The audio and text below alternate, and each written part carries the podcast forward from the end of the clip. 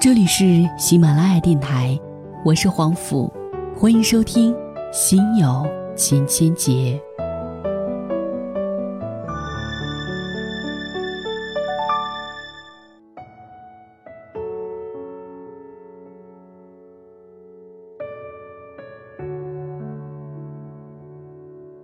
这一期为您带来的文章原标题叫做《人这一生为什么要努力》，作者达达令。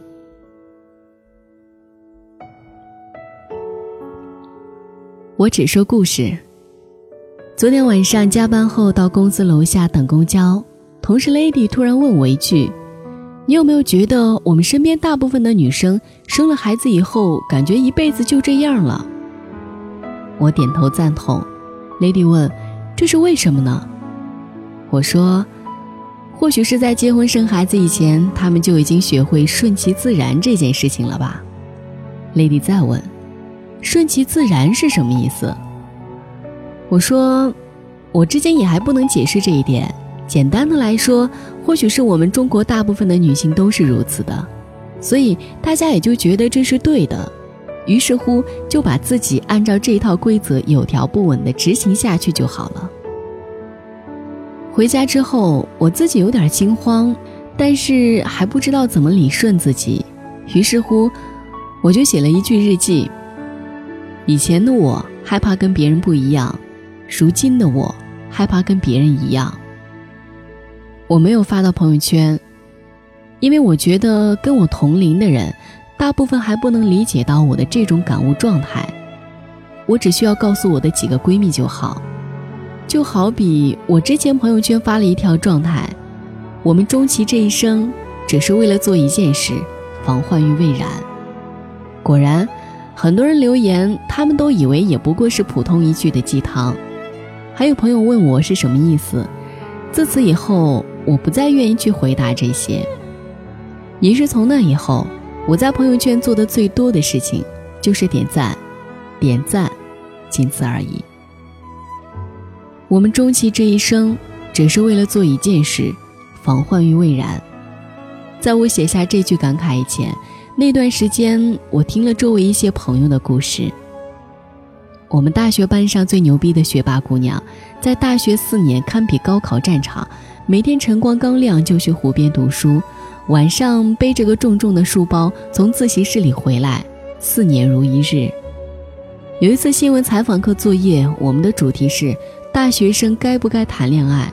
我们希望可以找到一些可以用于辩驳的观点，以便两个立场角度都能够做一些丰满的内容诠释。结果学霸女神的观点就是：我坚决不谈恋爱，我不爱谈恋爱，我觉得这件事情没有意义。结果，整个采访无奈被迫结束。也是这份魄力，四年里学霸姑娘拿进了班上的各种奖学金。我觉得他就应该奔着研究生跟博士，甚至是博士后去的。结果我错了。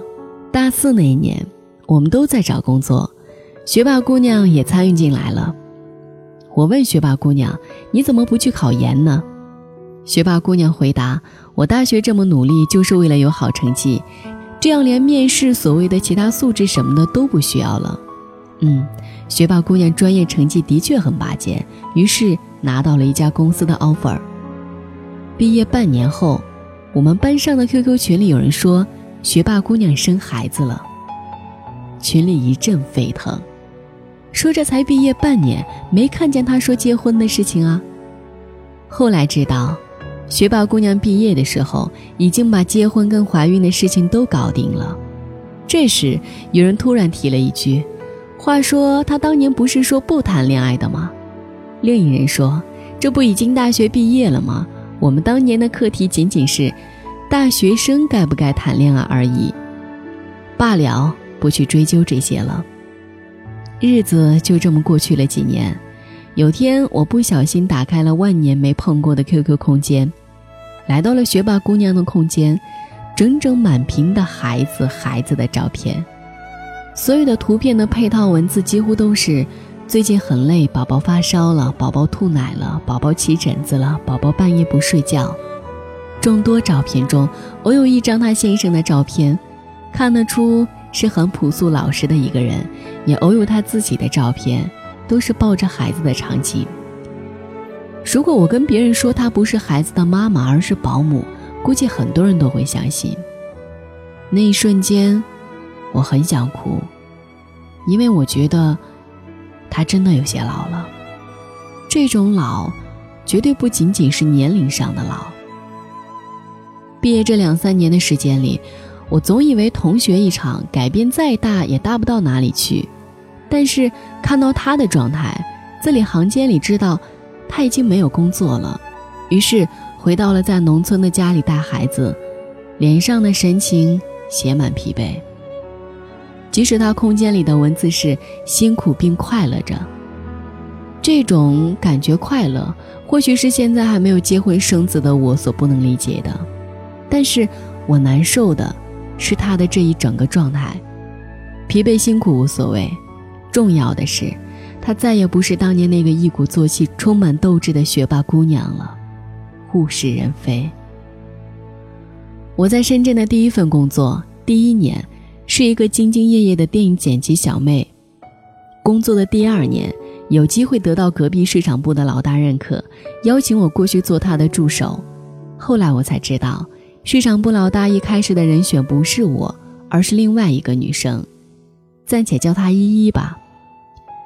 依依是公司另外一个部门的，之前跟他没有过交流。依依还是个研究生，或许是因为同样被市场部老大认可了，所以我们一开始就彼此有种惺惺相惜的感觉。很快，我们就变得很熟了。后来知道，依依不到市场部的原因不是他自己不愿意，是他原来部门的领导不放人，也是。同样一个项目，依依干了三个人的活，而且是非常全盘掌控、极其负责的那种状态。想着什么样的领导不喜欢这样的员工才怪呢？于是我就跑到市场部来了，开始学习商务谈判跟市场推广。依依半年后离开了公司，因为工作压力太大，压得她喘不过气来。领导承诺他会招人。但是，一直等不到可以分担工作的新人，加上另外一个知名手机品牌正在挖依依，于是他果断走人了。依依半年后结婚了，因为研究生毕业出来，家里已经觉得年纪比较大了，加上跟男朋友关系很稳定，于是也就领证了。之前跟依依聊天的时候，我们沟通过人生规划的问题，她说。自己结婚以后也不会马上要孩子，想慢慢在工作上努力，取得一些成绩之后，然后规划要宝宝这件事情。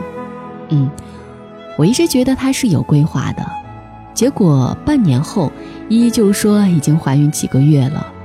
她知道了我的惊讶，于是回答：家里老人帮忙在深圳买了房，于是每天给你灌输生孩子的事情，久了你就觉得。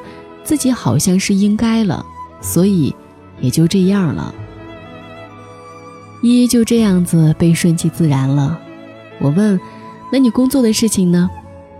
依依说：“手机品牌公司项目很忙，家里人为了她安心养胎，于是就不工作了。”接下来很长一段时间都没有听到依依的消息了。而后在朋友圈，依依终于出现了，她写了一句。生孩子这一天，我的亲妈没有来也就算了，老公居然说要加班离不开，我就这么迎来了自己的孩子。我的孩子命真的好苦啊！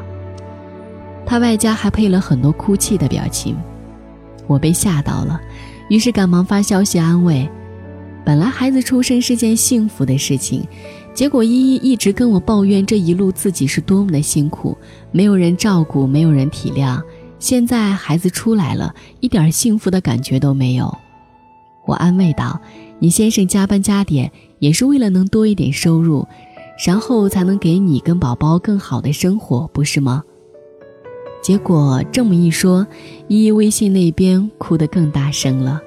依依说：“打从我嫁给他，我就觉得他就是我的世界了呀，现在怎么会变成这样？”这一刻我很震惊，我说。依依，你的那些独立向上的好品质都去哪里了？依依说：“以前独立坚强是觉得自己一个人必须要这样，现在有家了，我不想那么累了。我突然觉得自己聊不下去了，或者说，他这么一个刚生完宝宝的关口，我可不能跟他探讨很多的人生格局问题吧。接下来这半年里，我每天早上打开朋友圈，依依的状态永远都是：宝宝昨晚又没睡，我也没睡，并且每一次都会加上一句：家里就我一个人带孩子，好累。有时候也会换成：突然觉得人生很没有意义一类的。再过一阵子，依依的状态是宝宝终于有些长大了，开心。这次我微信上问他，接下来有什么打算吗？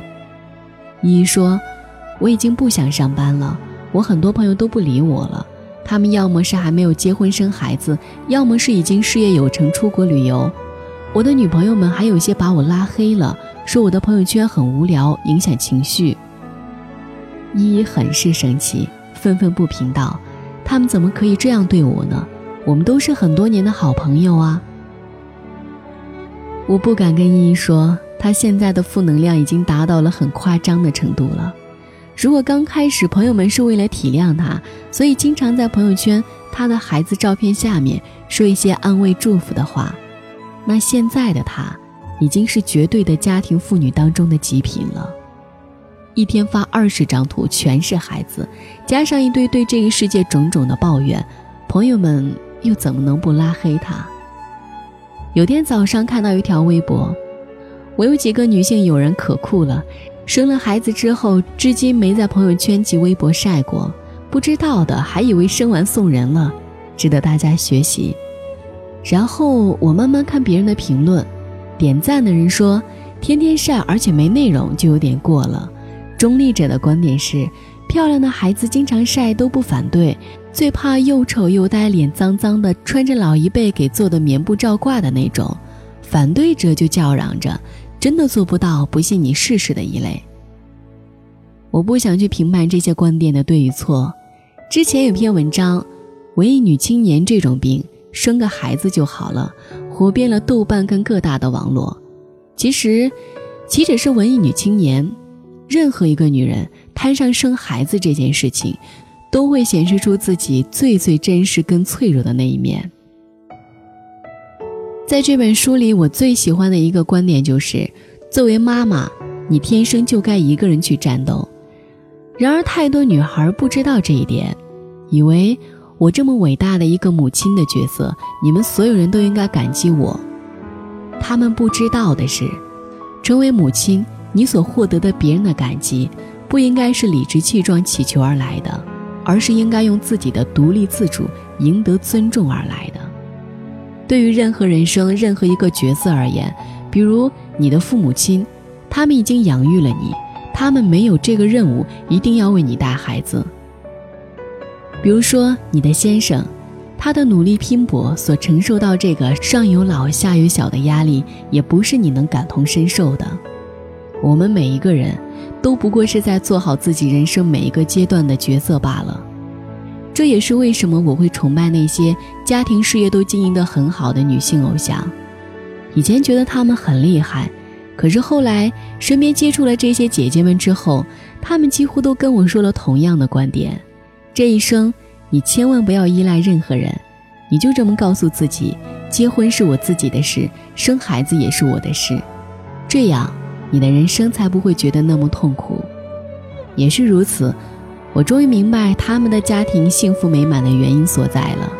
没有伟大不伟大而言，人生的每一步状态，用自己的意愿去选择，用自己的方法去解决，用自己的心态去调节。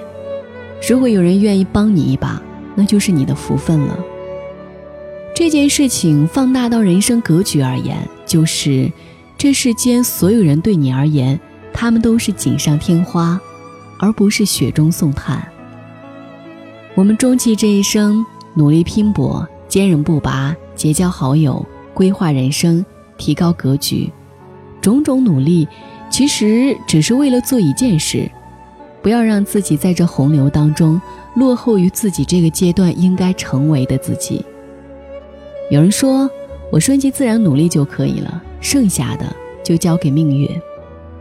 可是，当你的孩子哇哇哭着没有好奶粉吃，幼儿园找不到学校，读书不用心，成绩不好，考不上大学，工作了需要你帮买车买房、结婚生子，你的父母年老生病住院，遇上这些种种一切的时候，你就真的能够选择归咎于命运，然后坐等这些问题过去吗？问题就是问题，是永远逃避不了的。这仅仅是物质层面的，再高一点，当你的朋友们有去全球旅行时，有为了飞越千山万水花几万美金，只为了到某个美丽的小岛上喝一杯马提尼看夕阳的时候，你会不会心里还唠叨一句：“这有什么的？大梅沙不一样有海滩跟夕阳吗？也就那一口酒，有什么好喝吗？”可是再想一想，这两者真的是一样吗？我没有庆幸自己现在这个年纪就悟到了这些道理，我所庆幸的是，有很多人还没悟到这一点。就像余华说的那一句：“为了不让真理的路上人满为患，命运让大多数人迷失。”我是一个很爱自己的人，功利性的躲开那些不好状态的人，去找那些值得我去用心的人交往，然后一点点把自己变好。防患于未然，终究没有人愿意听我这一句，罢了，就说到这儿吧。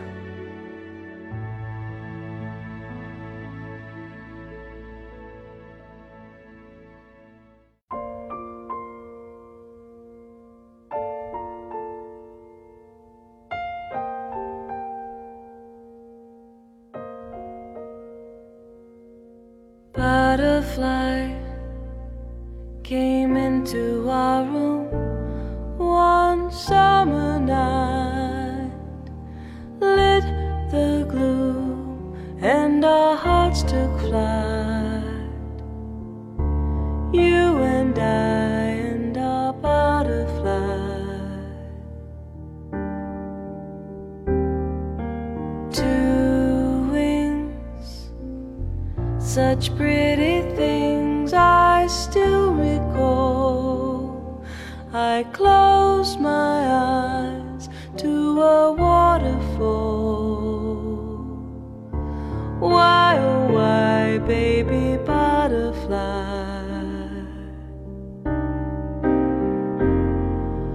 One day we'll follow you into the garden. We'll lay down flowers in the rain where life would never be the same.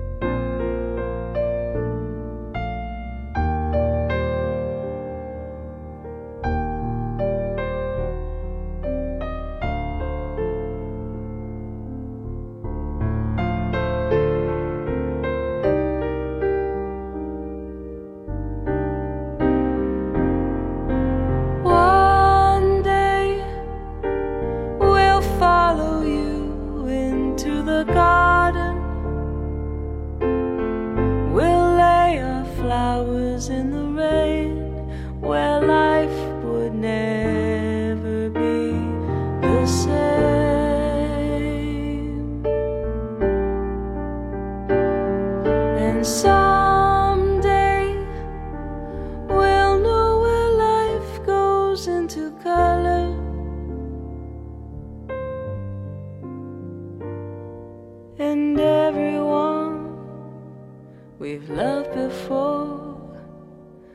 take us through.